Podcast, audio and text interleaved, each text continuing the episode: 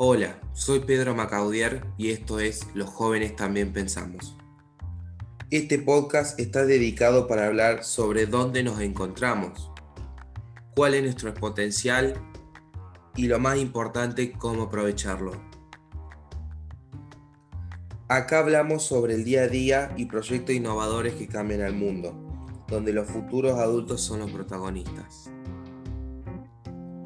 Escúchalo cuando estés solo, cuando estés con tu familia o con tus amigos, cuando salgas a caminar o cuando no tengas nada más por hacer.